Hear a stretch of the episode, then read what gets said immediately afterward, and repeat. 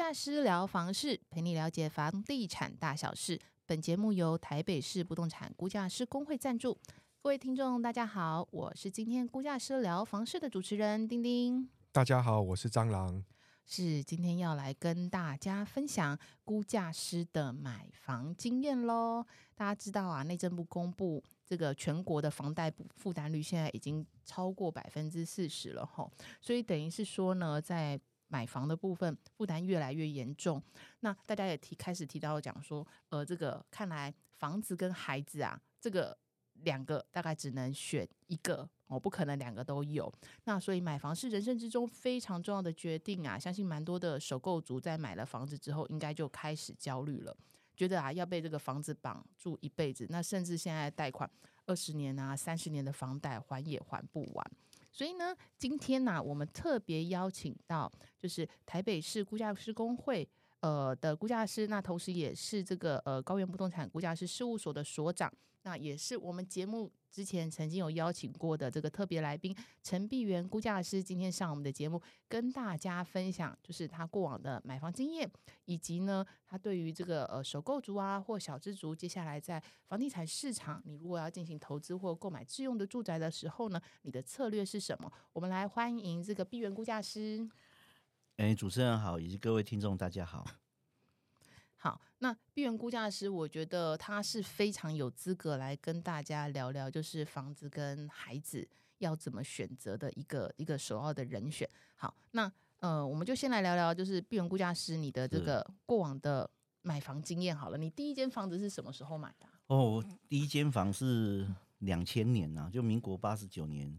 那时候买的，那时候二十六岁哦，所以。呃，最近 透露出自己的年纪了，那很重要，因为最近有一个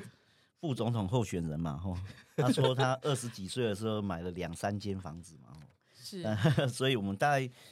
也是第呃，在当时候二十六岁买第一间房子，不过也都是一样，都是买小公寓啦，哦，买小公寓，当时我买在中和，是。那想要问一下，当初为什么会呃，比如说买在？总二十六岁买房，其实真的很厉害，哎，蛮年轻的哎。那时候如果应该学校毕业刚进入职场，应该也差不多三四年，甚至有可能一两年。男生要当兵嘛，对不对？可能才一两年。那那时候为什么会在这么早的时间？这么年轻的时候，难道是要负责吗？哦，没有啦，没有，呃，类似啦，哦，没有啦。那个，呃，那时候其实也是因为要结婚啦，哈，嗯，哎，不过因为我那结婚比较特殊，是因为那时候，呃，我祖父哈，那个，呃，在那一年不在，嗯，那因为台湾人的习俗啊，是你如果不在的话，你要白日内结婚，嗯，那不然的话就要等三年，对不对？对。但但现在有些可能什么一年这样子，我们也要等三年。啊，因为我呃，我呃，老婆那时候女朋友啦，后跟我年纪差不多，嗯，她说再加上去的话要超过三十岁，然后三十岁的话有两个问题，第一个生育的话，其实就以前那时候三十岁以上的出生呐，哈，就是第一胎的部分就叫做高龄产妇，这么严格，以前是这样哦，我们是二十几年前的 优生学，对对对对，哈，就那第二个部分的话，就是，嗯，他妈就说。哦，就就就跟以前那个现在中国大陆一样嘛，哦，你要你要娶我女儿就要一间房，对不对？哦，那我们那时候我们是宜兰人啊，那那其实那时候也在台北工作嘛，所以他他他母亲就说这样比较不稳定，最好有一个房子，然后他是这样讲，所以我们那时候就找了那个呃小公寓哦，小公寓啊，也那时候也是沿着捷运线走，这样捷运线找，哦，大概就找找找找到中和景安捷运站附近。我的那时候的公寓这样子，哦，那我记得屋龄好像跟我的年龄差不多。那不过那时候是二三二，我这样算年年轻的，对，那时候年对，那时候是年轻的哈。那那那那其实其实当时候比较便宜，嗯，哦，当然这房价就是这样子，哦，就是比较便宜，然后。那时候也只能够负担到大概那时候房价一平那种公寓大概一平十一二万而已啊！哇，听起来好羡慕哦。对，真的有点那那那那那那时候的台北市，像比如说松江路啊，嗯，一平也才二十几万啊。哦，那个大概套房的部分哦，那那像我们现在那个永春捷运站那边呢，那个公寓也大概也是一平差不多二十来万。嗯哦，让你更羡慕的哦。以前内湖啊，嗯，那个公寓一平才十十几万而已啊。哇，哦，所以，所以，但那个就是这个呃，房价随着资本主义跟我们通膨的因素嘛，哦所以就嗯越来越贵，哦，越来越贵。可是我在我们以前的话，就是那个房价，事实上相对应现在来比较的话，确实是那时候还蛮蛮便宜的。可是那蛮便宜，坦白说，哈，呃，那时候的利率很高，像我那时候的房贷利率啊，哈、嗯，就六点多趴，接近七趴。哇，六点多趴，对，现在现在现在都在都了不起，都是之前一趴多哦，那嗯那现在就二二点不到二点五趴，二点多趴，大家就呱呱叫哦。那、嗯那以前要到六点多趴，那我嗯六点多趴哦，那个事实上那个负负负担啊，哦，一直负担，呃我记得也快十年哦，也快十年哦，嗯，哦，那银行都。都不都都没有帮我降利率，很坏。怎么会这样子？对，可是其实我算过哦，那嗯那那那那时候其实呃，我们才买，你看哦，我那时候才买二十二十三，我大概那时候只有买二十三、二十四平的的公寓啦哈、那一平十大概十三万左右吧，所以嗯大概总价大概也是差不多三百零五或三百一十万嗯哦，大概是这个部分。哦，那那那那现现在的话，现在的话那里就贵哦，那里就贵哦，那大概一瓶都要四十几万哦。哇，哦，可是可是我很那那时候其实我我后来就把它卖掉了，哦，把它卖掉，嗯就是念估价做估价之后，哦，就就疯了，觉得房地产市场哦要要崩了，在民国一百年的时候就把它卖掉。哎、我记得那时候民国一百年有一本很有名的什么房市大泡沫，有一本那个书，哎、我还有买来看呢、是结果后来都没有出现泡沫。短暂之后又上去了哈啊，所以那时候我我们那时候有觉得说，哎、九十九年、一百年的时候啊，哈、就是就就整次贷风危机之后，美国人印钞票，房地产大乱大涨之后，然后觉得说、嗯。啊，应该不行了，又特别那时候房地产市场啊，从我两两千年就民国八十九年，然后九十二年就是那个叫 SARS 危机嘛，嗯嗯嗯，那 SARS 危机之后啊，房地产有一波小波的温和的的的上涨哦。那在九四五年、九十六年的时候开始，就已经有人讲说快不行了，快不行了。嗯嗯哦，那那我在那时候做已经在做估价，在外面也在教书啊。哦，那时候是直接预测到，就是说呃，二零零八年那时候是嗯好像北京奥运还是什么，我们预测那个时候北京要结束，就是房地产价格要崩的时候，因为那个区域上面都这样。之前西班牙那边也是，每个地方嗯都一样哦。那那时候预测会会会跌啊跌，但是我们跌是说啊一两年才会再上去啊，可是想不到它真的是跌的哦，嗯。所以有一些房仲啊哈，他们很一一很会投资的，他们有些房仲有兼投资的、啊，买了什么二三十户啊，嗯。那时候有些人听到我话就把它卖掉，后来都来谢谢我这样。可是后后来一波哈，很快就上去了哦，嗯因为后来就是印很多钞票嘛。嗯哦嗯嗯。啊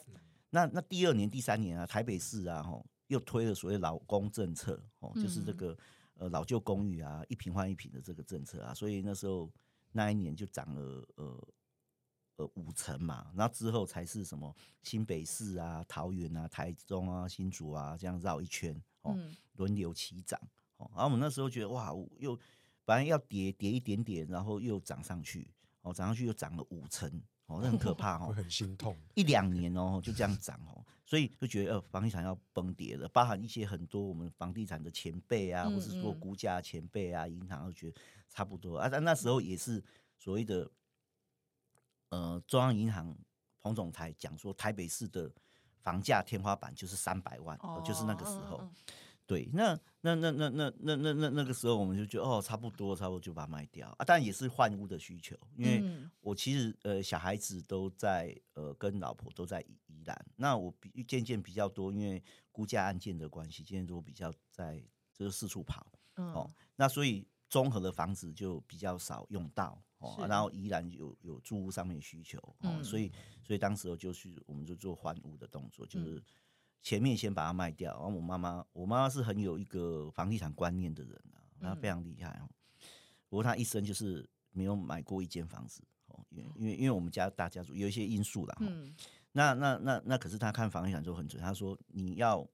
卖一间，你就要还我一间，就是要补一间回去这样。那我我晚了一我我我晚了一我晚了一年买，因为我觉得应该要崩啊，我嗯我手上都是现金啊，嗯就跟那个李信长那时候把房子卖掉一样，涨了三成卖掉之后，后来才发现啊，没有继续没有跌，还继续涨。所以晚一年啊，我在宜兰买的房子本来是大马路的透天嗯店面啊，变成小、小街道的部分哦，只差一年。哦那个那宜兰房地产那时候也是那一年也涨了一两成。哦，那那所以就就就就就是就是这样子啊。那、嗯那那有有时候就会觉得啊，那时候其实以前就是我们那时候看过我的，我那时候工作薪水一个月大概差不多三四万块四万左右啊，嗯所以那时候房贷的利率、房贷本利和啊，我们二十年大概也要缴一万多块钱，我记得一万四、一万五啊，哦，一万五哦，对，负担其实也大概就三成这样嗯子，嗯。嗯嗯，不过那时候觉得觉得三成负担啊也蛮也也是蛮重的哈，也是蛮重的。那那可可是现在来讲来想的话，我我我后来的就是做估价师的创业，每次你知道估价师是监控行业嘛哈，每次缺钱啊就从那边搬，每个还款还完了，差不多还完了就哇。因为不动产的市场里面，这几年来，这几年来大概有有三次的，有大概我我职业以来这十几年，大概有三次的经济的的危机啊。哈嗯哦，第二个就是那个次贷的风暴嘛，哈。那呃呃呃，第二个的话就是呃，我我我们我我们呃那个一百零三年、一百零四年的部分，就是嗯。整体经济上面哈嗯的这个部分嘛，哈。那第第第三次的话，就是那个我们的那个疫情嘛，哈，这一次的这个 COVID nineteen 的疫情哦，嗯。大概每每每七年很灵啊，每每每五年五年七六年哦，虽然房地产都没有没有那个涨跌幅没有很明显都在涨哦，可是我们的这个我们这个业界啊，就感受到这样子的循环哦，嗯。所以没有循环就钱就不够，对，那嗯就。从银行搬，从银行搬就是那个房子啊，从银行搬搬一些，嗯。然后然后呃好好一点就再还一点，我就有这个不动产就变我这个事业的续，我们讲续命单，哦，续命嗯单大概是这样子。诶，那刚刚也有提到，就是说你那时候很年轻，其实二十六岁就买了第一间房，因为结婚的需要嘛。那我比较好奇，就是虽然房价不贵，当时以现在的角度回去看不贵，可是当时总是要有一个头期款。对那那时候，比如说你上班，然后那那时候是这么短短的，比如说二十二岁毕业，然后当完兵就业市场这么快，你就可以存到所以，所以，所以就很没办法哈。这个部分的话，就是一样从家里搬嘛，我就 拜托哦，家里搬的确，。的。确，哦，因为这个嗯。部分，呃，那时候岳母也就是那时候讲，我妈说啊，真的没办法，然后就就凑凑头期款，还好那以前头期款比较少啊，哦大概百来万，现在头期嗯。款都要很多哦，嗯。哦，然后就就就嗯就买了这个部分，然后所以所以大部分头期款都是我们都靠爸祖、靠妈祖嗯这样子来、来来处理哦，因为因为很早，我们那时候很早，嗯嗯，哦而且嗯而且也没有什么积蓄，坦白讲哈，也没有嗯。什么积蓄。啊。可是可是后面就会变成说，它就成为你哈呃，因为有房子有房贷，就成为你比较主要的存，就是所谓的存钱的的的一个方式或动嗯力哦，嗯或是嗯。你要去提升让你的薪水增加的动力哦。所以嗯。我后面就很努力的工作，然后就就就让我的这个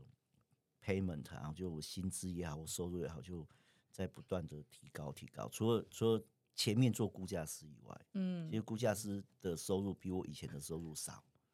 哎在哦前期前五年、十年的前前五年、十年的时候，嗯对我以前薪水薪水，但不多哦。我们以前我那时候从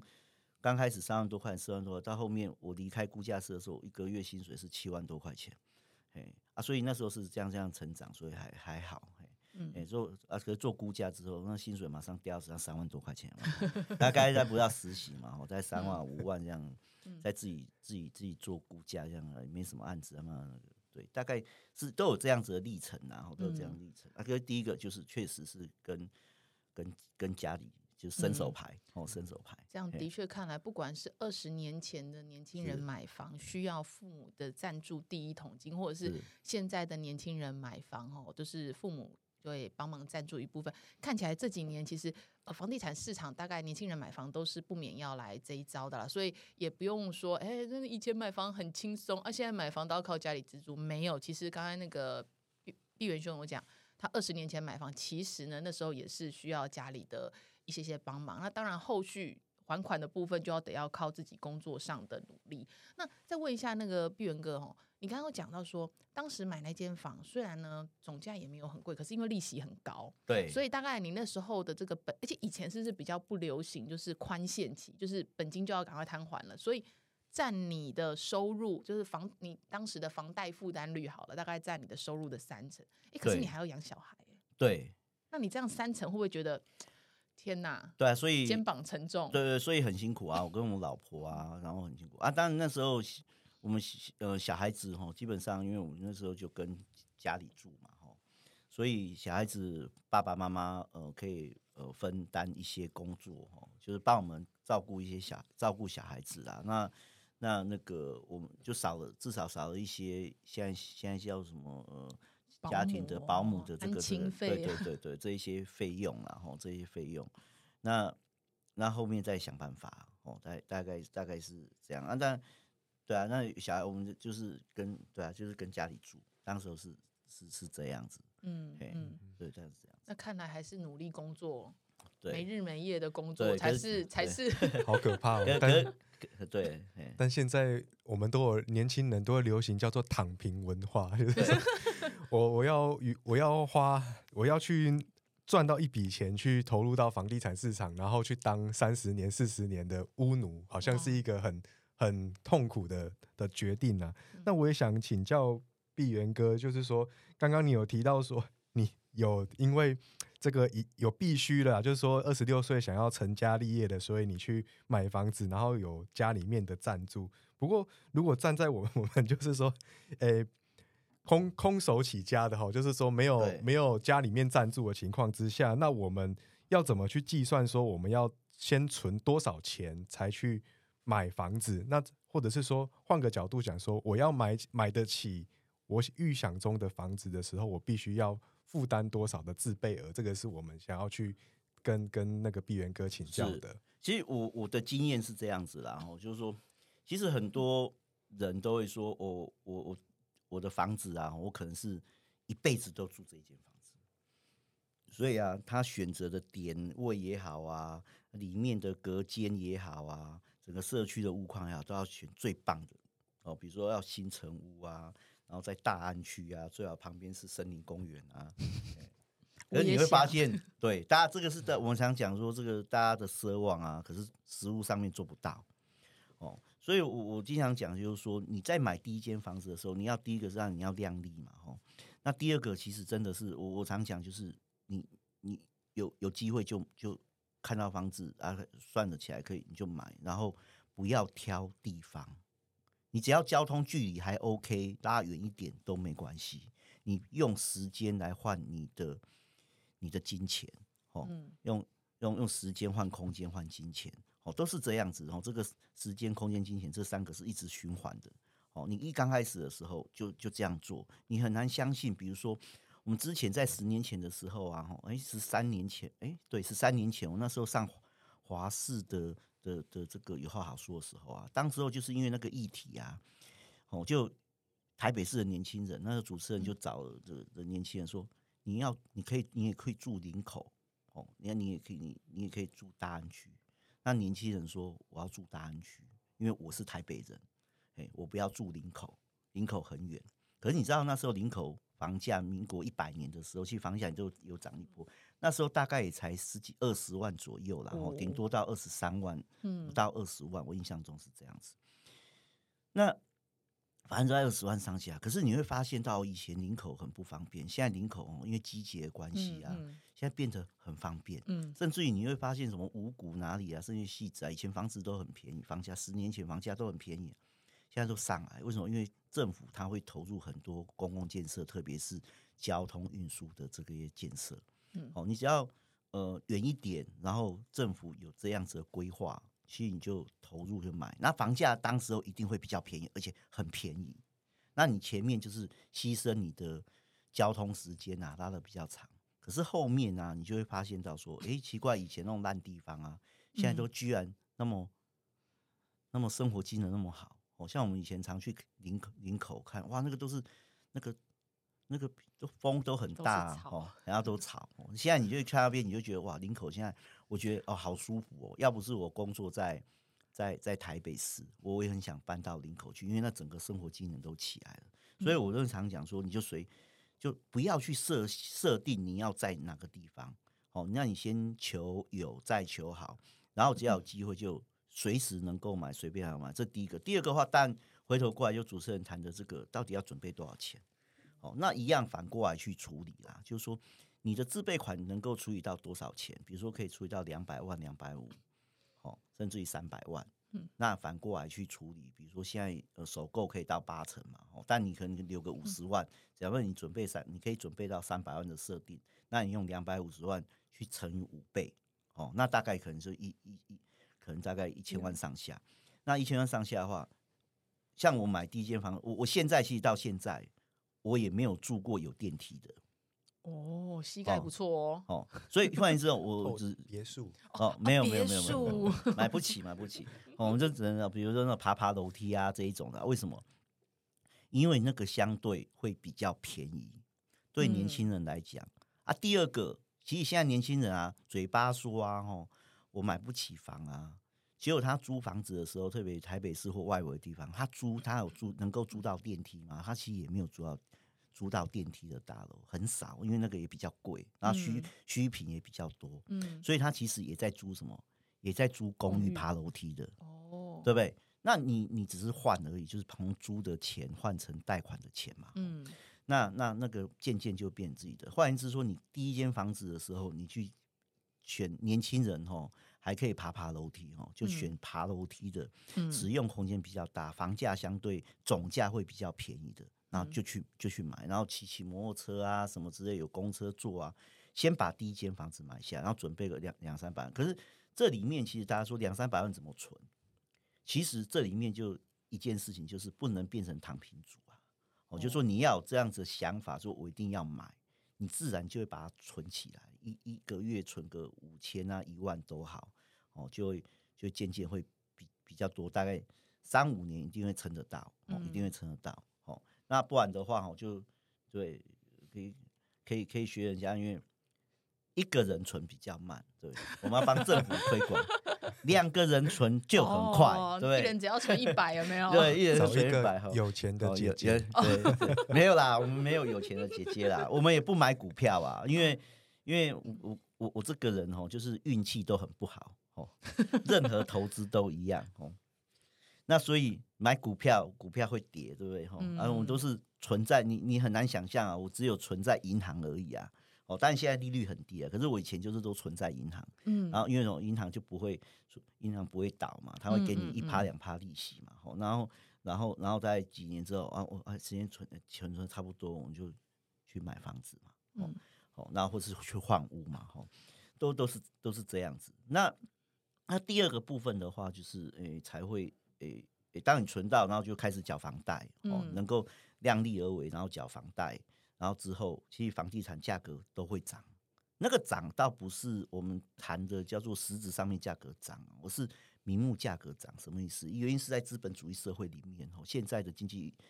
经济体制的运作或货币经济学上面所在谈的，它其实它必须透过所谓的通膨的这个部分，然后嗯来。做温和性的通膨，让我的呃呃人啊，他有或是厂商啊有生产的诱因，哦，这是没有办法的。那它会产生我的实质的利率啊，哦，因为通那通膨会比较高，是利率其实是负利率。那负利率的话，就是房子产会会会会就会跟着，因为通膨率一直涨，嗯，可是你的房贷的这个利率实质上面啊会贬贬值。那我们去看名目的时候，就会发现那名目价格就一直涨。哦，一年涨两趴，你去房地产就十年就涨二十趴。对，那我们不要不是说投鼓励大家去投资，而是说你在买房子的时候都不要想，你只要钱稍微凑到哦，就去买就对。然后而且自自己住，我强调自己住哦。嗯，那那有机会再去换房子，那你换房子的时候后面就会比较轻松了。哦，原因是在说你前面也在存钱在这个银行里面嘛，就像你买基金一样，你只是买基金买股票，那你就换成你买房子，然后之后那个钱你卖掉之后再转到买房子，你会发现你的自备款会多很多。哦，你可以换的比较大的房子，但有些人说哦，这样我的那个银行的贷款好像呃呃这个这个这个要缴的更多哦，但是你就里面就取舍哦，就取舍。哦，啊，那我们就都觉得这样。当然，我强调就是要以自助自用为原则，我不鼓励投资，嘿，我不鼓励投资，哦嘿，对，所以毕元兄告诉大家一个重点，就是说，当你存到钱，你有想要买房子自住的时候，anytime is good time，对对，不对？随时买 啊，真的，啊然后随便买，就是不要选区位，然后重大建设，对，跟着重要建设的规划走，然后不要卖，真的不要卖。哦，那你觉得可以呃只有换屋的只时候可以有换卖，嘿，你换卖了一间。就要再买一间回来，对对对绝对不能让那个钱就是就是就放在银行，然后没有进去买。是哦，不然你根本追不到。你只要卖掉之后，你就会发现追不到了，很可怕，哦，很可怕。哦，当然，但我们是鼓励，不是吓大家要鼓励大，呃，或或或或鼓励大家买房啊，或不是吓大家。可是事实上面就是这样子。哦，你你觉得它不会不会跌哦，嗯或是不会涨哦，那可是它有时候就跌跌，它也会跌。嗯，那可是涨的时候又冲很快，我会嗯冲很快。那我所以这在包含在实物上面也好，在经在这个一些学术上面也好，也产生也是有这样子的现象。为什么？因为其实房地产你要卖不好卖啊，坦白嗯说哈，所以很多不好卖啊，就会产生它默默涨的时候，涨到你二十年后回头看，发现哇，原来贵这么多，好庆幸我以前买了哦啊。可是那个经济波动就不要理它哦，因为特别是反正你自住嘛，哦，就嗯就没有差，哦就没有差。哎，不要想。然后第二个的话，就因为你有这样的动力，所以你一定会存钱。嗯现在躺平族就是就是呃我根本就买不起，所以他就会变成说，啊，干脆把钱都花掉，出国玩啊什么之类的。嗯嗯哦啊，像我们有小朋友啊，你说要出出国玩，很很很困难小。朋友要上课啊哦，，想要上课啊，哦什么嗯之类的啊，有一些负担，然后房子啊也是一个嗯负担哈，所以所以所以所以就你会你会存的钱会。因为反正都要缴钱嘛，但有些人说这是一种负债很多啦，吼，但是 生活水平会降低啊。我我嗯有时候我们会承认这个部分，就因为如果你把出国当做是休闲跟生活水准的提升的话，嗯确实是嗯，对。可是我们有时候思考就是说，你前面先先牺牲，哦就好像我们去把钱存在银行啊，或是去投资股票一样，你把你就是把资金放在某一个部位，然后你前面先牺牲自己的一定的生活品质或消费嘛，哈，嗯那后面的话他都会还给你。比如说二十年后，甚至有些人嗯很努力，十年就还完了。嗯那那这个部分的话，你就你就瞬间那个本来的负债的这个本利和的这个部分的贷款就瞬间消失，你就突然每个月增加好多钱出来。嗯哦，所以这个部分就人要第一个动念是意念是，你一定想要一定要买房子，不要真的躺平的。那第二个的话就是你要去思考说，你没有买，你没有购物，其实你也是在租屋，还是有你的生活的负担跟消嗯费。这个消费很可怕，这个消费是它会一直涨上去的。嗯哦，你会发现租金越来越租贵，嗯对。可是啊，哈，你怎样把你的居住成本控制？就是透过买房子的当下，就把它的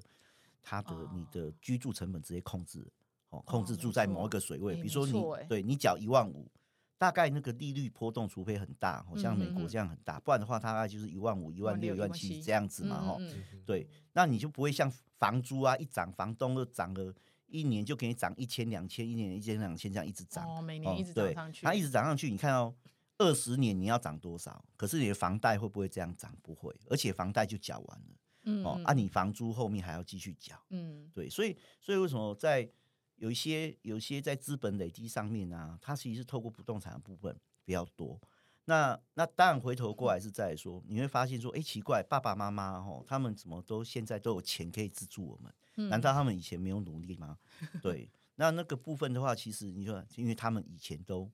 都买房子，哦那如果是租屋的人，你就会发现到说，哇，他还要供这个房租，嗯到现在还在供，所以爸爸妈妈也没有多少的的资历哈或钱呐、哦嗯资源呐可以帮助你哦，所以我们还是蛮蛮蛮鼓励大家，就是你只要早一点规划，然后去有一些设算，然后去买房，不要说哎、我我我就是真的都完全买不起，然后就就就不买，然后去做其他的消费，因为你看到那个钱，你一定会消费掉。那你你你你如果说哦，台北县市买不起，你去看基隆，基隆现在还是便宜的要死。所谓便宜要死是说。它可能二十几万、三十几万这样部分的，相对台北市或戏子，戏子现在都要五六十万哦。哦哦，台北市哦，可能都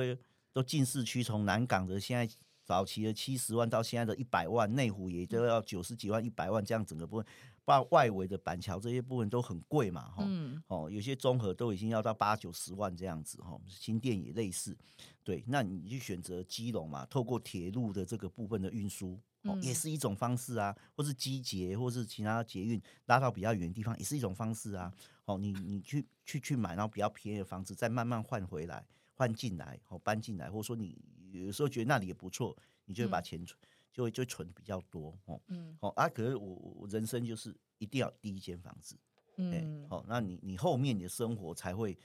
才会比较越来越觉得越舒适，哦，越舒适。即便即便你的薪水都没涨，你也你也后顾无忧，哦，人就是要这部分，哦，这是我的想法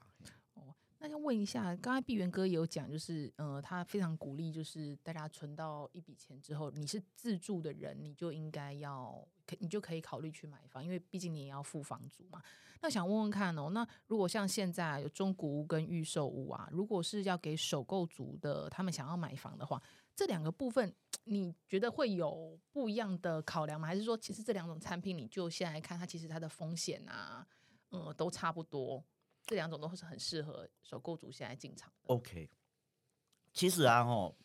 其实大部分首购的买预售屋的原因，就是它的自备款可能不是那么多情况下，透过分期付款的方式，所谓的分工期款的付款的方式。嗯可是啊，哦，现在其实呃，有些都有还是有一些风险啦。第一个就是你房子你看不到哦，那营造成本的增加的情况下哦，其实呃变烂尾或是那个房子新建的期间拉长哦，嗯那你可能没有办法及时哦，那那你会产生你又在租屋，然后又要缴这个呃这个分期款的这个部分。嗯哦所以但但除非除非就是说你真的不够，还有就是说营造施工费现在没有继续涨哦，嗯还有你选择比较呃信信用比较好一点的一些建商或经验比较好的一些建商的话，当然没有问题哦，因为它毕竟是一个把你的支付的，比如一次要给付三成或两成的这个贷款额度的部分，嗯它可以它可以拉拉拉的比较长哦，嗯这一种方式哦。那那那它都有有好玩。那那不过我个人比较倾向是看到实体的东西，因为因为感受性比较强，这是第一个。第二个实用性比较强。我看到我我我可能千万约我付了钱，我就可以我就可以搬进去住，或是自己的装潢这个部分。哦嗯，但但买房子的部分的话，因为像我们就比较买不起，所以我们又又买 买买那了个爬电不要要要要爬楼梯的哈。那爬楼梯有时候就有一些风，也是有些风险呐哈，就是那个屋况可能比较差，你的那个一些装潢的部分哦要处理。哦，啊，有些人可能去买那种人家装潢好的、一些，我们也叫小型投资客啊，哈、嗯然后去装潢的好好的。那有些，那这个部分也有人这样这个部分。那那像我们有时候都会买稍微旧旧旧旧一点的，哦，或嗯是他可能十年前装修过的部分。嗯而我们一样，呃，买了之后要搬进去住地的的的前面，我们一定先把管线都，如果是很旧的，嗯。管线都要拉掉，嗯哦，重弄。啊，那个钱现在都装修费用其实都蛮哦贵的，所以所以就要看说年轻人的部分，但你你如果自备款够多的话，因为装潢嗯。费可能也要一平要抓到五到十万块一平哦，哦对，所以所以所以这个部分，这个部分有时候你就要涨要要要嗯。想清楚哈、嗯。那那那或是说有一些你可能买到稍微比较有人有那个可以去含在房价里面的这个嗯。部分，那那他就是银行贷款，银行帮你出七成或八成嘛，吼，那你自己你自己付两成吼，嗯。哦，那那这个是就你自己要去衡衡去衡量啊，去衡量。哦，那那对我来讲，我都是直接买买买买看得到的东西。买看我得到的对，我不我不买财力不是问题比题。较实用。没有没有没有没有，我是 钱钱可能不多，可是我们就一样买看得到的，因为我们那个主义者对怕那个风那个期间拉得太长，我们看不到。嗯嗯对，那你可能买到哎房价可能不错的，可是他就迟迟不交屋的，因为特别现在的那个缺工缺，可能缺工比较多的嗯情况下，那很多建商他可能有在等待哦，等待嗯看有没有机会营造成本可以降低或不续涨，嗯所以所以他就把那个工期都拉得比较长，嗯，所以这个嗯部分有时候你这个预收你可能又等不到，嗯哦，就很尴尬。所以我像我们就是要可能要想要这一两年就至少一年内可以用，我们就去买那个呃新呃中古屋啊或新古屋看得到这个部分。哦，那那那个部分对我来讲就比较喜欢这样子啊，这是偏好的问题啦，嘿，大概是这样子。是。那今天呢，就非常感谢，就是呃，毕元兄今天来跟我们分享，就是他自己过往这个应该要二十年哦，这二十年在这个呃他自己在不动产市场，那他自己的一个买房经验，那里面也提供呃听众有非常实用的一些一些资讯。那第一个就是。呃，非常鼓励大家，如果你是自住的需求的话，那其实呃，你及早去准备一个头期款，然后试算自己的负担能力，然后努力工作，然后去购买这个呃自住的住宅。其实未来随着这个房价的缓步的一个成长，那再加上说，其实买买房子应该蛮能够抑制你的消费跟购物欲望。其实它是互相加成。那未来呃比较长期，可能你在十年、二十年之后，你再回头看。当初自己做的这个决定，其实你可以享受到这个资产增值一个很甜美的一个果实。那今天呢，我们这一集就分享到这里，也欢迎喜欢我们节目的听众可以订阅我们的频道，或者是追踪这个呃呃估价师的这个粉丝团，估价师 Good Job，那都会在上面跟大家分享这个不动产市场的相关的讯息。那这一集非常感谢碧源哥上我们的节目，跟我们分享这个非常宝贵的不动产投资的一个。葵花宝典吗？没有没有没有。好，那我们这集就到这里结束喽，拜拜。好，谢谢，拜拜。